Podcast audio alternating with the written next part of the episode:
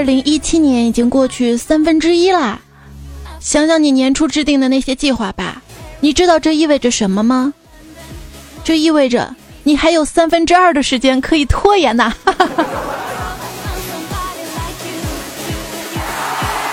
来继续浪起来吧，手机边最亲爱的你还好吗？欢迎你来收听，我就拖着啊，大风大风也吹不走的段子来了。啊，北京有雾霾，嘿，伐树让风来。咦，清风还不到。嗯，我去，沙尘暴。这两天不光是北京啊，整个北方好像老天爷都为你开了一层滤镜，黄灿灿的，黄吧吧的。那些平时叫嚷着要吃土的人们，把嘴张开就行了啊啊！能吃的可多了呢，北京有三宝：雾霾、柳絮、沙尘暴。彩彩有三好：胃口好、脾气好。手机边，亲爱的你，大家好。今天五月五号哈，已经立夏了。这立夏呢，有一个习俗称人，以前一直不知道立夏为什么要去称一下自个儿呢？越长大越明白。称称看自己长胖没？去年夏天的衣服还能穿上不？不能穿，赶紧去买。在东北啊，每个女生呢都有一个貂的梦想，就想穿身貂嘛。结果我一南方的朋友就说：“我实在想象不出来貂皮大衣是怎么做的。”我问他：“你见过貂吗？”他说：“电视上见过呀。”我说：“是在动物世界吗？”他说：“是《神雕侠侣》啊。”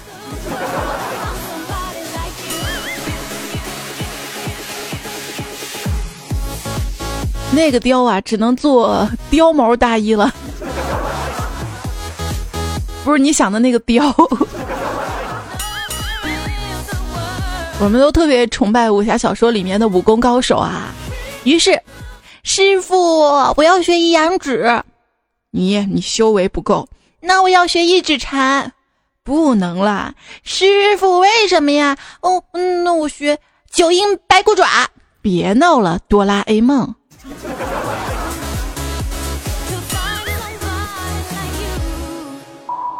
你可以学拳击啊！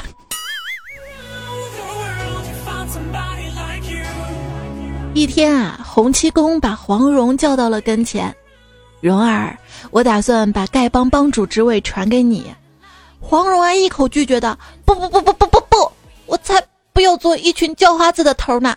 洪七公大笑的，愚蠢呐！你以为咱们丐帮真的很穷吗？你以为咱们丐帮仅仅只有巫医和金银两派吗？黄蓉瞪大眼睛，好奇的问：“七公，快说，咱们丐帮还有哪一派呀？”哈哈哈哈咱们呀，那一派呀，啊，他们可可厉害了，大家都亲切的称呼他们为主播。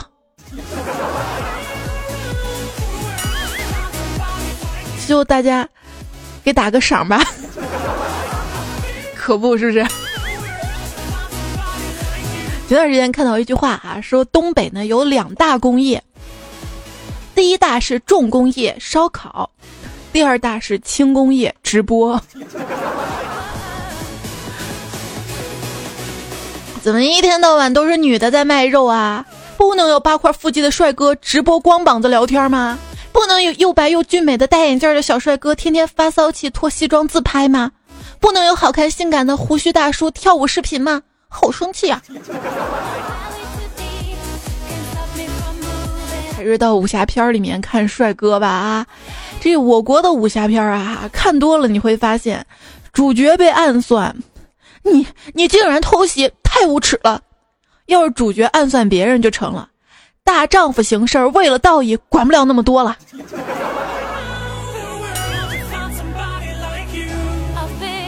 为什么主角一般都不会死呢？因为我们有主角光环呐。一般啊，主角是剧组里面片酬最高的，谁都不愿意再花钱请一个新的主角嘛。今天这场戏，你你要吊威亚，然后跳下去。说完，特技组把钢丝绕到我脖子上了。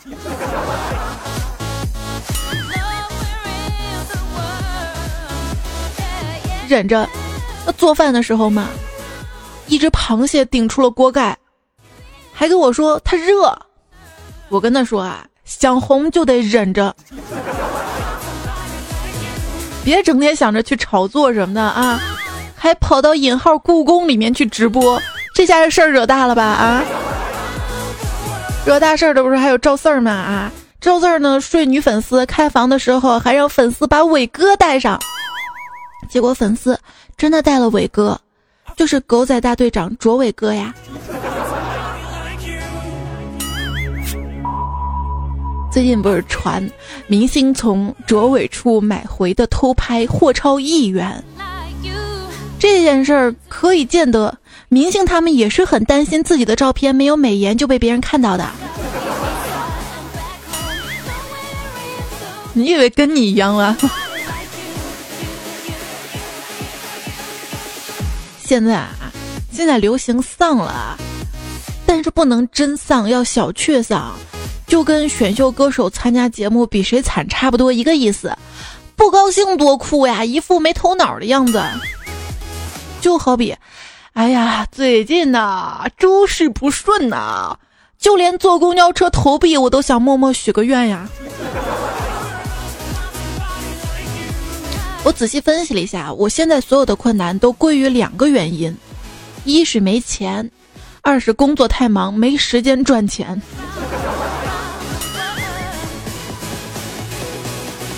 别看别看我快四十岁了还没出息，其实我在等大器晚成的那一天。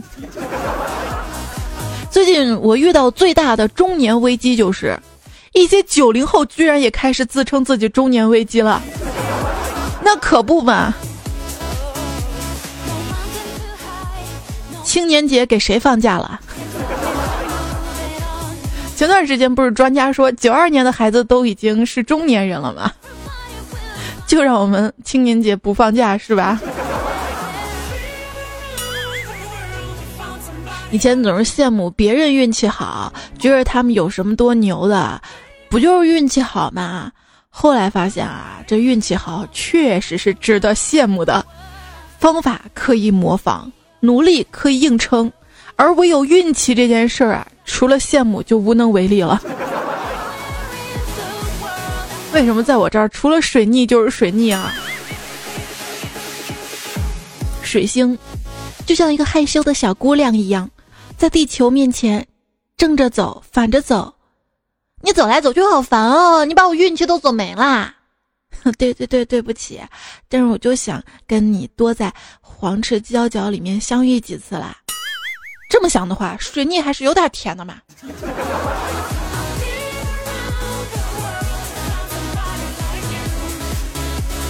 人生四大悲：久旱逢甘霖，一滴；他乡遇故知，债主；洞房花烛夜。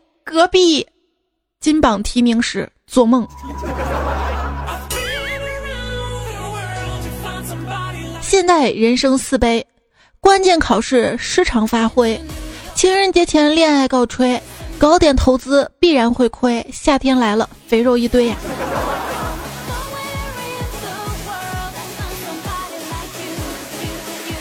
段友里面三胖叔叔啊，他是比较胖的，而且一直没见他瘦过。他瘦了会不会叫二胖叔叔、一胖叔叔？一次我们一起去公园嘛，一个老头就问他：“帅哥，算命不？”我说：“老头，你咋算的？他帅吗？看都看出来他不帅了。”见三胖叔叔正茫然的时候，这老头又说：“算命不？我算的可准了。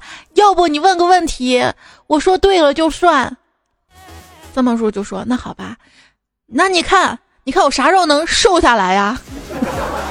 老头看他一眼，转身默默离去了。还记得小时候啊，奶奶带我去算命，依稀记得算命先生摸着那灰白的胡须，跟我奶奶说：“此子命中贵不可言，学业有成，事业有成，一生衣食无忧啊。”后来呢，我就用实际行动证明给我奶奶看。封建迷信是靠不住的。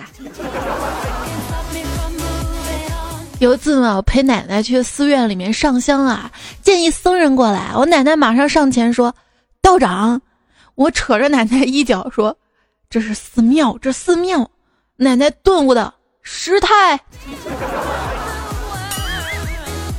奶奶，师太可能忙着在后院种黄瓜呢，没空理你哈。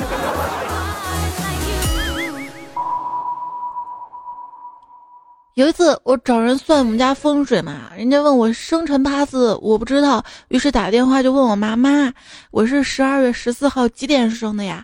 我妈不加思索的说：“去问你爸爸，我那天出差了不在家。”想给我爸打电话，哎，觉得哪儿不对。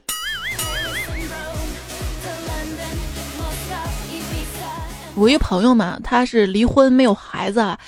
去年的时候，一个大师就说今年肯定会有个孩子。他说不可能，因为他有生育问题，就生不出来嘛。大师说天上也许会掉下一个给你，他就呵呵走了。这封建迷信不可信是吧？结果没想到前不久他找了一个对象，对象离异带个儿子。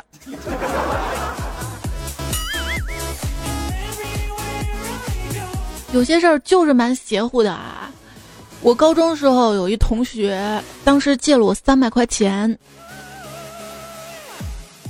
当时三百块钱还蛮多的啊，救急不救穷，他要这三百块钱去做无痛人流呢，就借人家了，结果一直不给我还钱啊，一直不还，直到上个月才把钱还给我。我说咋了？突然想起来给我还钱了？这些年你都死哪儿去了？他说我也没办法了，不是，就是结婚了吗？一直没孩子。找算命大师，大师说了，就是当年啊，借我那个人流钱一直没还，所以怀不上啊。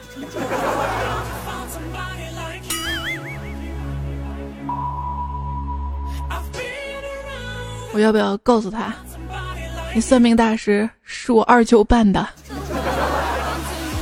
就是为了让他给我还钱嘛。坤哥啊，为了向女朋友求婚，假装呢学了看相术。今天骗他女朋友看手相，含情脉脉的跟人姑娘说：“看你的掌纹，你未来的老公一定是一个绝世好男人，又帅气又有钱，嫁给他可以享一辈子清福。”结果坤哥女朋友听了之后，啪的一巴掌打到坤哥脸上，说：“想分手就明说。”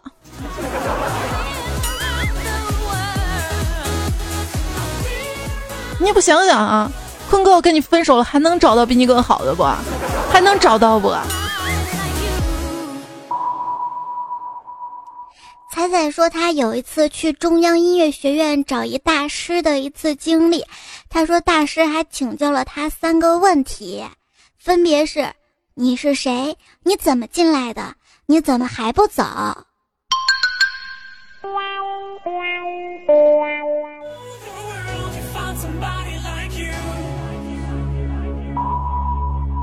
有一个老头啊，他是拜关公的，天天烧香，天天拜。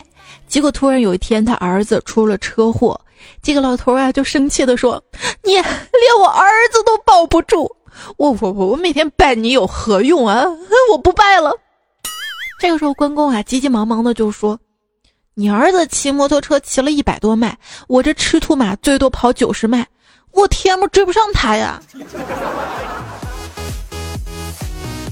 关公显灵了哈！对了，你身边有没有遇到过什么灵异事件呢？我小时候有一次放暑假最后一天，我跟小伙伴到附近的水库疯玩，因为这个水库呢才淹死过一个女人，从那之后来这玩的人就不多了。到傍晚天快黑的时候，水库周围只剩下我俩。我刚从水库里出来，小伙伴儿。正往岸上爬着，突然看见他打了一个哆嗦，全身一动不动的，脸唰的一下变得苍苍白白的，然后睁着两个眼睛，死死的盯着我。我全身汗毛一下就立起来了，腿不由得就抖起来，僵在那儿不敢回头。小伙伴颤声的就问我：“你，你暑假作业写了吗？”我 忘了，太吓人了。暑假作业都忘了写，人家怎么跟老师交啊？能不吓人吗？都说小孩子啊能看到一些大人看不见的东西，作为家长，千万不要不当回事儿。昨天听一朋友说，他小时候总是看到他们家空调上面有两个小孩儿，父母吓得够呛啊。于是又是请道士做法，又是请和尚超度，可是他依然能看见那两个小孩儿。于是他爸妈没辙了啊，卖掉市里的房子，全家搬回老家去了。等他长大一些，他才知道那两个小孩叫海尔兄弟。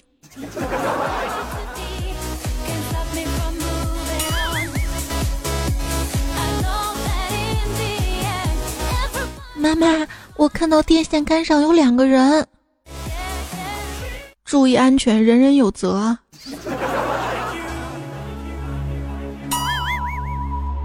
一天啊，回家很晚了，路上很黑，没有月亮。忽然发现旁边的砖头上面蹲着一只猫，我盯着猫，猫盯着我。渐渐的，我头上冷汗就出来了，因为这只猫的眼睛特别大，大的出奇，有普通猫的三倍。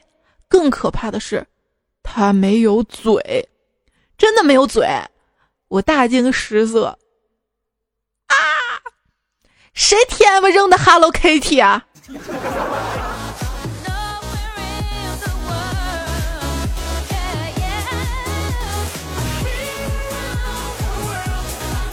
一朋友说，他在家上厕所的时候嘛，发现没有纸了，就习惯性的叫男朋友的名字，叫完才意识到两个人已经分手了，就忍不住在马桶上哭，然后马桶盖儿就轻轻的靠下来，拍了拍他的背，嗯。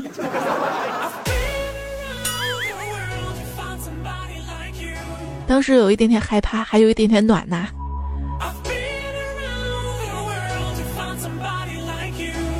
有一次遇到了一个妖精，他说他的妖术就是能让人哭，呵呵，我不信。跟他厮杀，终于让他现了原形。砰！这个妖精居然化成了一本日记本，掉在地上，封皮上写着“你的日记”。我翻开来看啊，一页一页都是空白的，什么鬼？翻呀翻呀翻呀，翻到最后一页，终于有了一行字：“生活苍白的不可描述。”然后我娃子就哭了，你说虐不虐？不过我倒真希望哪一天遇上什么大仙啊，在我头上那么一点，手持照妖镜对我吼上一句：“妖孽，看你还往哪儿跑，还不速速还原！”然后我就迅速的瘦下去了，瘦下去了。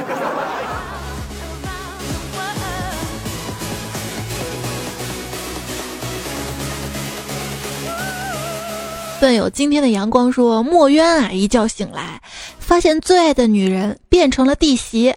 这个故事告诉我们，起床不能太晚，晚了什么都是别人的了。”哈哈哈哈。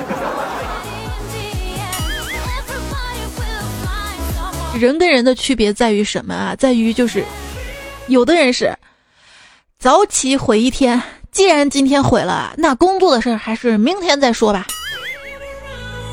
还有一种人呢，就是既然已经起来了，那今天就努力一把吧，要不然对不起自己的睡眠呀。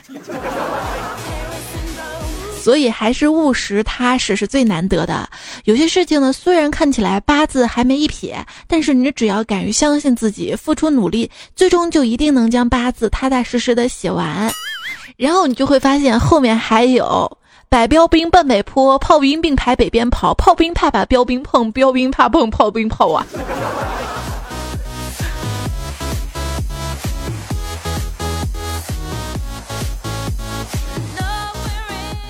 领导跟我说：“你最近头发好像变多了，是不是工作不够努力啊？”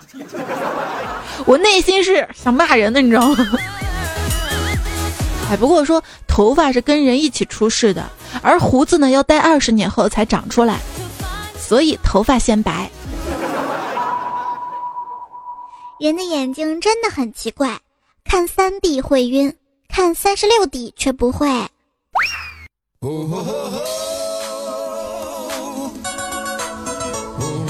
孩子进入青春期，开始春心萌动，是时候对他进行青春期教育了。于是有一天，我把他拉到身边，语重心长地说：“猥琐发育，别浪，稳住，我们能赢。”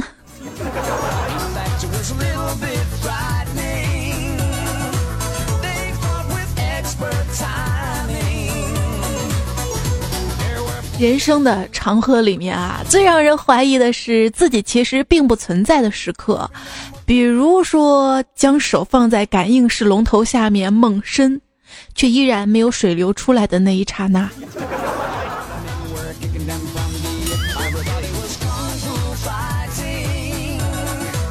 请相信我，相信我的实力。我我自己会输比赛，是因为没有使用内力，因为使用内力可能会出人命。雷雷，像雷氏太极的，该算是一门语言艺术，讲究的是说学逗唱。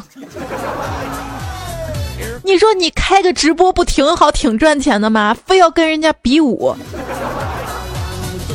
这下没法骗钱了吧？说啥呢？说啥呢？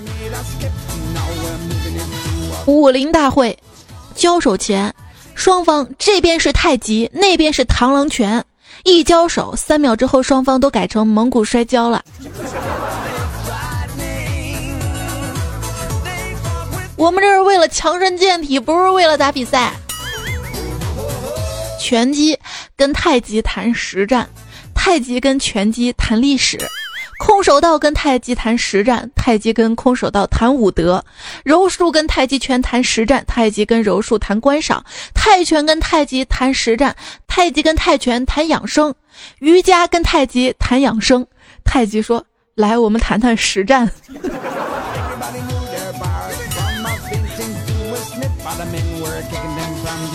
特别羡慕那些坚信中国传统武术比现代格斗强的人。都是一些把电影活成了生活的人啊！那些人天真浪漫、无忧无虑，被蛇咬了都会选择自己运功疗伤，太可爱了。来，我吸一口出来。怎么啦？现代武术也没鸟用，一枪撂倒；枪也没用，一炮打飞；炮也没用，看我打灰机。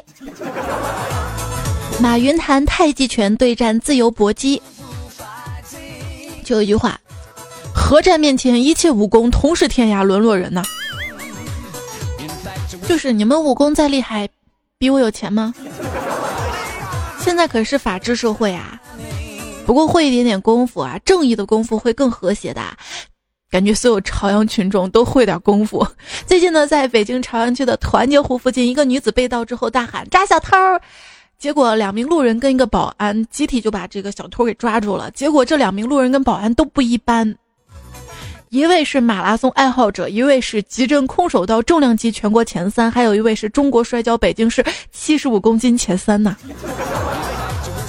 跟我斗，你不知道团结湖公园附近都是锻炼的吗？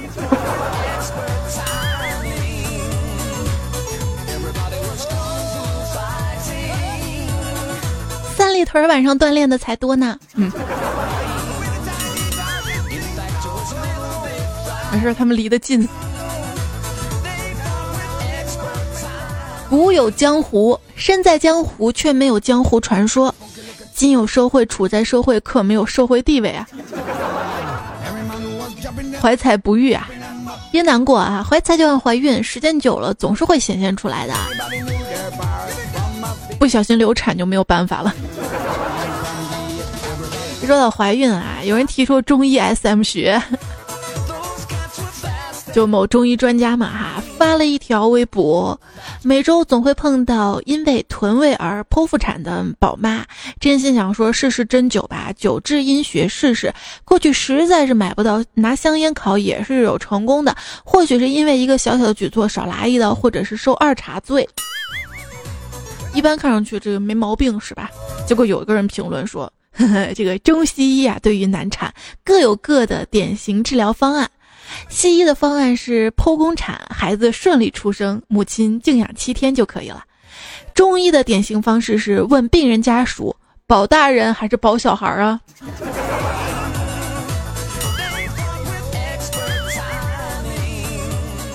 想要惊喜吗？试试。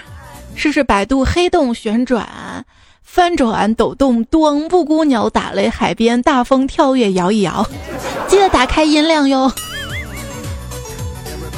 说百度也是因为几乎所有在中国出现过的动物，你在百度百科里面都有药用价值这一栏。好像什么都可以用于医药啊，尤其是动物的粪便也被广泛应用于医药。五灵脂、无鼠屎、蝉沙、铲屎、夜明砂、蝙蝠屎、望月砂、兔屎。还好这些粪便它仅仅是药，它不是食物。你听说过韩国有一种粪酒，拿粪便尿液做的粪酒？主要治疗淤血腰痛，那可不嘛！那粪便中那么多细菌，喝到肚子里面就剩肚子狂疼了，谁还管腰疼啊？网上有人说，很多同志感冒的时候啊，特别虚弱，可能是跟中国特色的感冒食谱有关。正常人一天只喝白粥跟白开水也会很虚的。那你感冒了，吃吃鸡蛋鸡肉试试。我妈妈不让我吃鸡蛋鸡肉。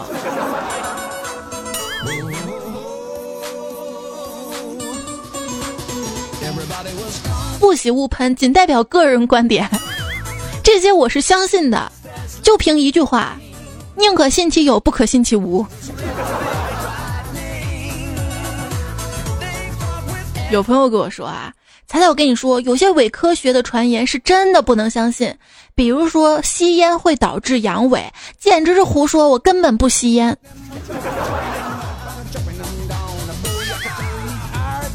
好的，我们相信你。说易经呢，完全无法实证，玄之又玄，众妙之门，蒸不熟煮不烂，永远立于不败。中医可以嘴硬，胡搅蛮缠，这武术可就惨了。真挨揍啊，满脸血。其实很多人都不明白，中国传统武术的核心是两个字儿：武德。没有武德，功夫练得再高也是没有用的，迟早会走火入魔，经脉寸断。唯有那些不讲武德的人，才能在武林对抗中追求赢，而不是内心的平和。真正讲武德的大师，经常会在对抗中被敌手打倒在地，通过这种方式让对方领悟“仁者无敌”的道理。这才是中国武术的最高境界。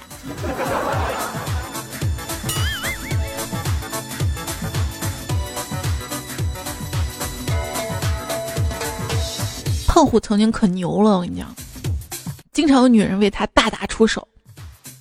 上五年级的时候，我们班三班的女班主任跟四班的女班主任为他大打出手，凭什么分到我们班，影响我们班的平均分？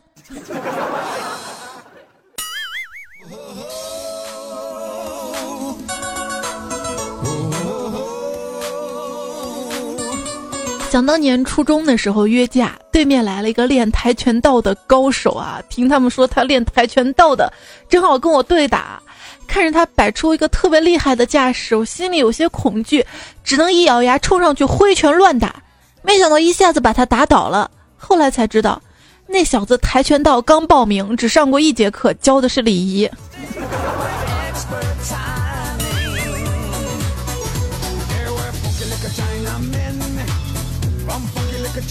段友最后的佣兵说：“像我这种斯文败类的风格，才不会去直接跟别人打架呢。你想想，对方一看就比你能打，那你何必跟他打？对方一看就不能够打，你还跟他打，肯定是有秘密武器呀！打毛打！”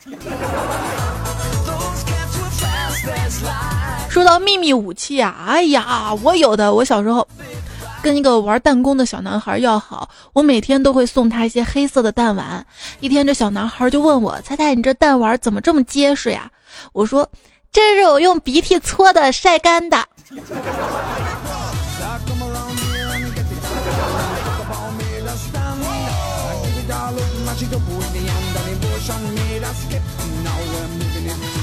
陆慕轩说：“今天跟同桌打架，他踢了我凳子，我就让他一直踢，结果他赔了我一个新的凳子。他要不一直踢呢？”长得帅怪我喽说：“爷爷老人病啊，有一天有些清醒了，神秘的笑着说：我年轻的时候啊，结了一个仇家，曾约定由你们年轻人来了结。我当时吓得不轻啊，爷爷，那你那个时候又不说让我们练武功，我我们家里没有人会练武功啊。爷爷淡定的说：“放心吧，二十年前我就知道我们家稳赢。老李家你们这一代啊，只有两个孙女儿，你去拿下吧。”为了报仇，我娶了我现在的老婆，哈哈哈，完胜。然而新婚那天，我就发现我太天真了，我老婆居然一脚把我踢下了床，说是给他爷爷报仇。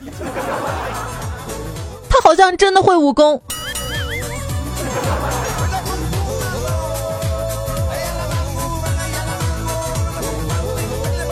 面对徐某的挑衅踢馆，谁先迎战？武林各派掌门连夜磋商，最后达成了一致，报警。对，城管会赢。通过我最近发生的这个打架事件啊，我发现传统武术就是被这群下三滥生生给毁了。你说本来多好的一个事物啊，是不是？我早年确实见过真正特别特别牛的。那个时候也就是十几岁吧，一个偶然的机会，在一间不是很大的屋子里面，看到两个二十多岁的年轻人在比武。我亲眼看见他们俩打出了气球波，就是类似光波一样的气球波，两个波啊就对在一起，相互抵消了，抵消了。我还记得那两个人吧，一个穿着红衣服，一个穿着白衣服，一边打气球波，一边嘴里还不停的大喊着：“阿杜根，阿杜根。”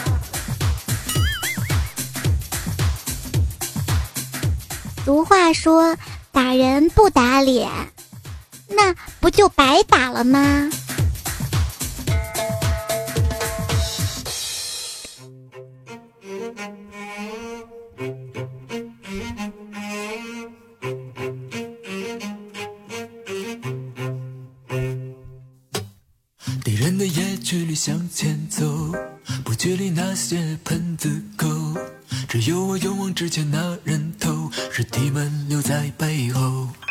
延收听到的节目呢是段子来了，不忍心打断这首歌哈。今天五月五号也是五五开黑节。请珍惜身边玩王者荣耀的女生吧，他们不去酒吧，不玩夜店，不出去勾搭男人，很少逛街省钱。打辅助的女生温柔体贴，打 ADC 的女生沉着冷静，上单的女生有勇有谋，中单的女生理智果断，打野的女生谨慎细微。关键是他们不在乎自己玩的有多坑，有一种谁欺负了自己，老娘就让他团灭的勇气。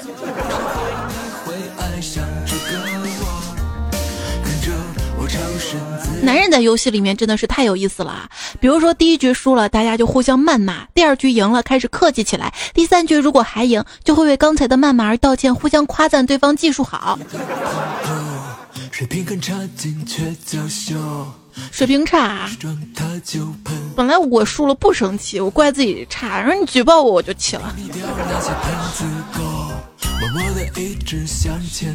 书上说，别人生气的时候，你应该给他一个微笑。相信我，你可能会被打。如果有无赖打你，你最好不要还手，毕竟用脚的力气更大。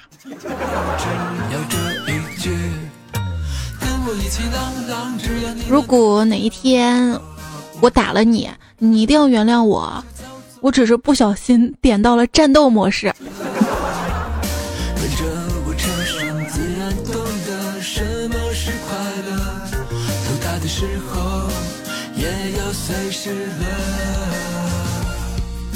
这里完全不是战斗模式的段子来了哈，那 也希望所有小伙伴们，如果喜欢我的节目的话，可以关注到我的微信订阅号哈，在微信右上角添加朋友，然后选择公众号搜“彩彩才是采访彩”，搜到加关注。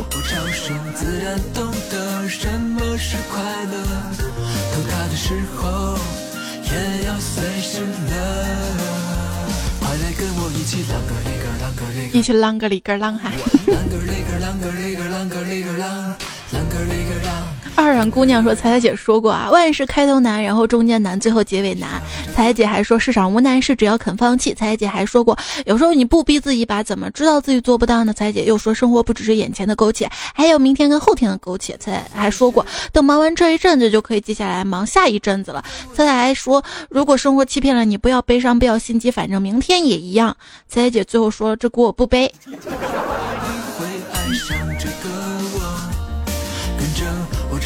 这叫见人说人话，见鬼说鬼话，你知道吗？一位段友昵称叫这期节目做的还不错，说胆子不够大，五一三天假，两天是周末，日子怎么过呀？怎么过呢？北江定说我在加班，因为我这放假前一天把工作的电脑弄坏了，由于维修工也放假了，老板临时决定为了不耽误我以后的工作，让我加班修电脑。修电脑是必备技能，你知道吗？电脑修得好，单身单到老。mu 幺五巴拉巴拉说，彩彩的节目陪我重庆西安到重庆，一个人开着车一点儿也不困，还会在堵车的时候哈哈大笑，我都服了咱俩啦！愿与你一直在一起哦。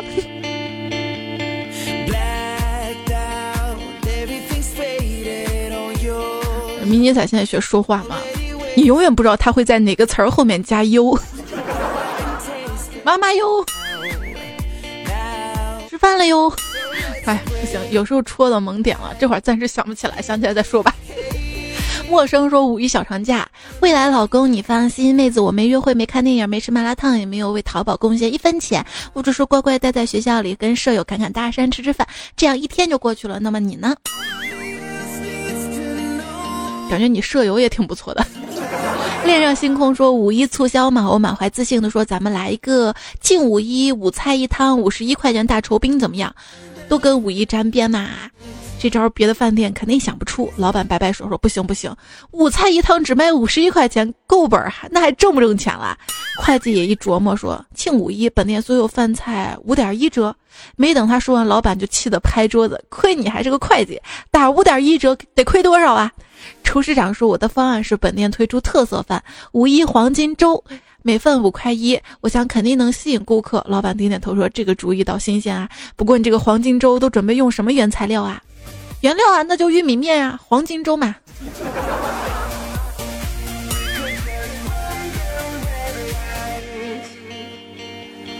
那十一黄金粥呢？还是玉米面？是不是？陌生说。又到了掰玉米棒子的季节啦！女友发短信说：“你是不是总想让我给你吹喇叭吗？过来吧，我将信将疑的过去，帮他家干到深夜，累得瘫倒在玉米地。女友还真说话算数，拿出他爸的唢呐班里的唢呐，巴拉巴拉吹了起来。”小白说。应该还算前排吧。五一结束了，就等着端午节啦。想想端午过了，就只剩下十一了，好漫长呀。好像是对于没暑假的人来说。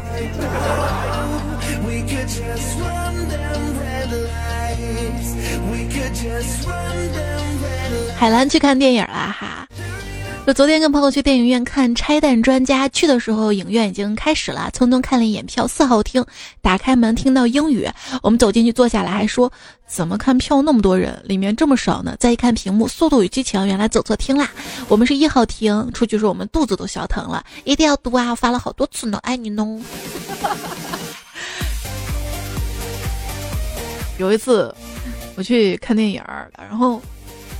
去晚了嘛？去晚了，然后电影都开了半个小时了，然后想着隔壁厅也在放，而且刚刚开始，跑去坐到那儿等开始了，尴尬了，人家是三 D 的，我们没眼镜儿，我们看那个是二 D 的啊。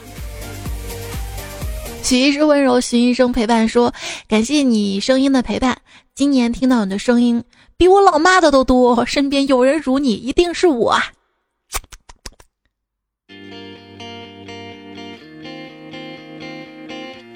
特暖心的留言。乌鸦也说：“彩姐，你知道吗？自从我外公听了你的段子来了，每次都要求我下载最新的。我外公六十岁啦，他总是听不懂里面的梗啊，就会问我：‘彩姐，我爱你，增进了你跟外公的友谊，是不是？’新彩艺术，彩姐，我又成功的发展了三名下线，你要怎么感谢我呢？”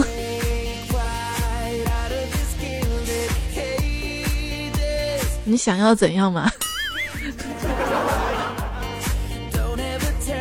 红脸说：“彩彩，我今天才从西安回实验学校，前两天在西安吃了好多肉夹馍，走在西安街头，总感觉能跟你擦肩而过。从大一军训结束之后开始听节目，没有段子来了陪，也没有男朋友陪的夜，都会失眠。爱你。”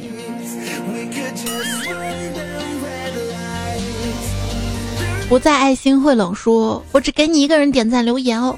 你看你这么一留，所有人都赞你，你都顶到第一个了啊！幺三七巴拉巴拉，笑点太高，没有高潮。伺候您好难呀，怎么办？青丝浅念说，纵横电台五六仔最爱还是我家彩，有你真好，留了四个字，有你真好。后巴拉巴拉说：“我是个新人，不知道怎么才能娶到彩彩。楼上的告诉我一下。我来告诉你啊，标准没变，还是五道口三套房。从每天盖楼开始盖，自己盖的呀。说盖楼，你这两天只要买水泥就行了，沙子天上有。”新彩一说：“姐，上期沙发是我，不是一心彩，你跟，你跟一心彩不是一个人呐。”还有沙发潮了潮的王小猴妻管严，陈柳乐园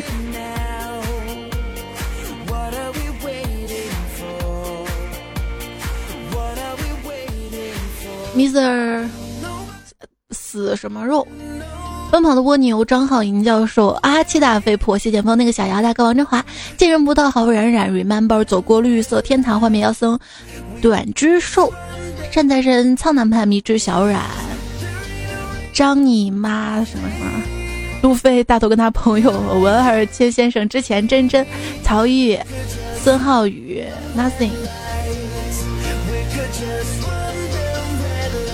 谢谢你们推荐跟提供段子啊！还要谢谢赵奇伟推荐背景音乐。那今儿个咱们就聊到这儿了哈。这个武术再好，也别动不动就约架打架，看的人怪怕的啊。然后，至于什么什么可信不靠谱不，仁者见仁，智者见智啊，不代表本人观点啊。不喜勿喷，还是那句话。有人说你又来黑了，这个不对，对不对？要时光跟历史科学的见证哈。我也不敢打包票。好啦，就这样啦，免责条款完毕。下一期节目我们再见啦，拜拜，晚安。别总摊手，你又不是上帝。